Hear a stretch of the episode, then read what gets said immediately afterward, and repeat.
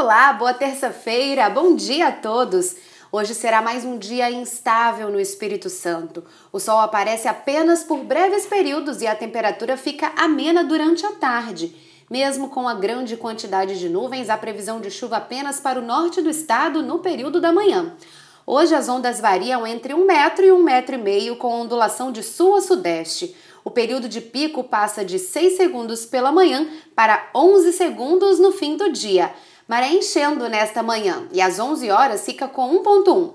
5 e 20 da tarde, maré seca com 60 centímetros.